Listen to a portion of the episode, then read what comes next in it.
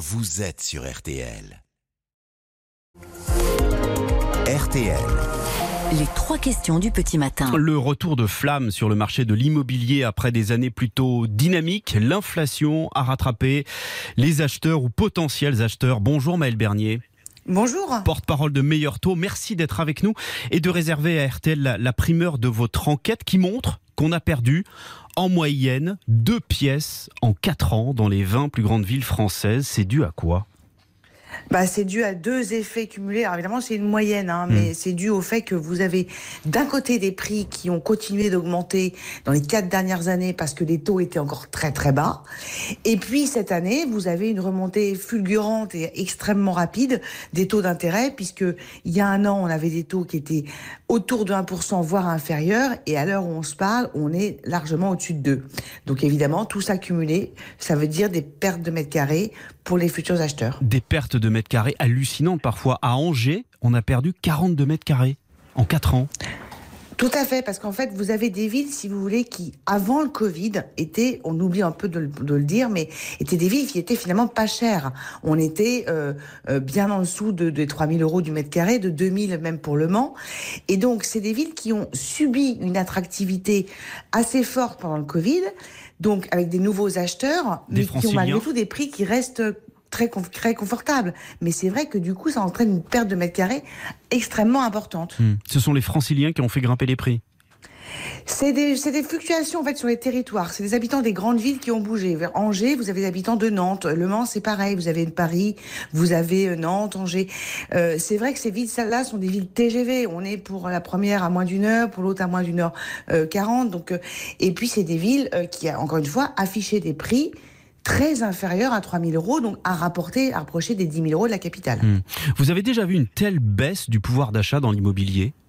Non, parce que parce que euh, euh, vraiment le- les prix les prix dans les villes moyennes étaient- sont restés globalement, globalement stables pendant des années et en parallèle on avait quand même des, des taux qui qui qui baissaient eux donc qui compensaient largement s'il y avait une légère hausse des prix et c'est vrai que c'est la première fois qu'on cumule sur une année, une seule et même année, euh, autant de facteurs, on va dire, négatifs, dont principalement quand même cette hausse des taux extrêmement rapide. Et ça veut dire que pour un, un acheteur qui n'a pas d'épargne à côté, c'est quasiment impossible d'accéder à la propriété aujourd'hui.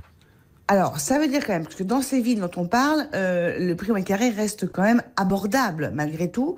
Mais ça veut dire qu'effectivement, quand vous perdez des mètres carrés, bah, vous avez, avec la hausse des taux d'intérêt, ce qu'on appelle un manque à emprunter. C'est-à-dire qu'évidemment, vous pouvez emprunter. L'année dernière, vous, pour, en gagnant 3 000 euros par exemple par mois, vous empruntiez un peu plus de 220 000. Aujourd'hui, vous êtes à moins de 195 000. Donc évidemment, ce delta, soit vous le compensez par de l'épargne, bah, soit vous, si vous pouvez pas le compenser, bah, vous achetez plus petit, effectivement. Alors projetons-nous maintenant. Ça va être pire en 2023 Alors, écoutez, 2023, euh, concernant les taux, effectivement, la hausse n'est pas n'est pas du tout euh, terminée. Les taux vont continuer à remonter. Les barèmes qu'on reçoit là au début janvier sont plutôt autour de 3% sur 20 ans. hein, vous voyez, donc on était à 1% il y a un an. 3% là Euh, au premier trimestre, ça oui, va être ça Oui, oui, Ouais. globalement, on a, c'est ça qu'on, qu'on- auquel on s'attend. Euh, sur les prix, en revanche, euh, ça va, ce risque de se stabiliser, parce qu'à un moment donné, il y a quand même un effet. Vous avez moins d'acheteurs, donc euh, euh, vous avez une pression moins forte sur euh, sur l'offre.